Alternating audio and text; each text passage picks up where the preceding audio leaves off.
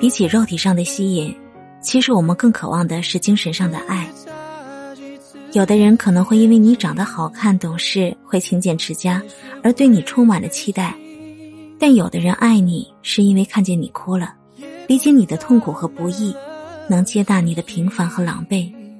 所以想给你依靠，想把所有美好的东西都给你。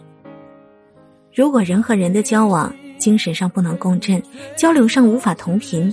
那么最后的结果只会是形同陌路。所以最可贵的爱不是我愿意为你上九天揽月下五洋捉鳖而是发自内心的呵护和理解。你不知道我为什么离开你我不能说放任你哭泣你的泪慢慢地在心里清晰，你不知道我为什么狠下心，盘旋在你看不见的高空里，